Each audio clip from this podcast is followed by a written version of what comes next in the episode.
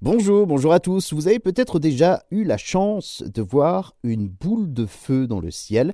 C'est une météorite, une sorte d'étoile filante, un phénomène assez étrange, un corps céleste ultra lumineux avec euh, un flash vert qui nous éblouit.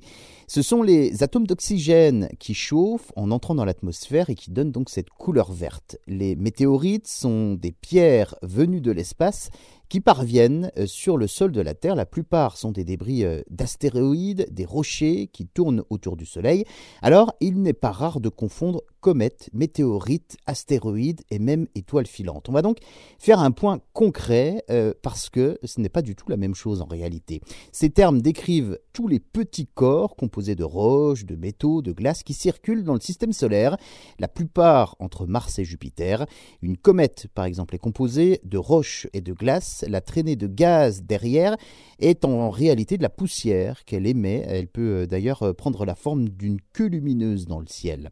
Quant aux fragments d'astéroïdes ou bien de comètes qui entrent dans l'atmosphère terrestre, eh bien, cela devient un météore. La traînée lumineuse laissée par l'échauffement de l'objet, la plupart du temps de simple poussière, est appelée ici étoile filante.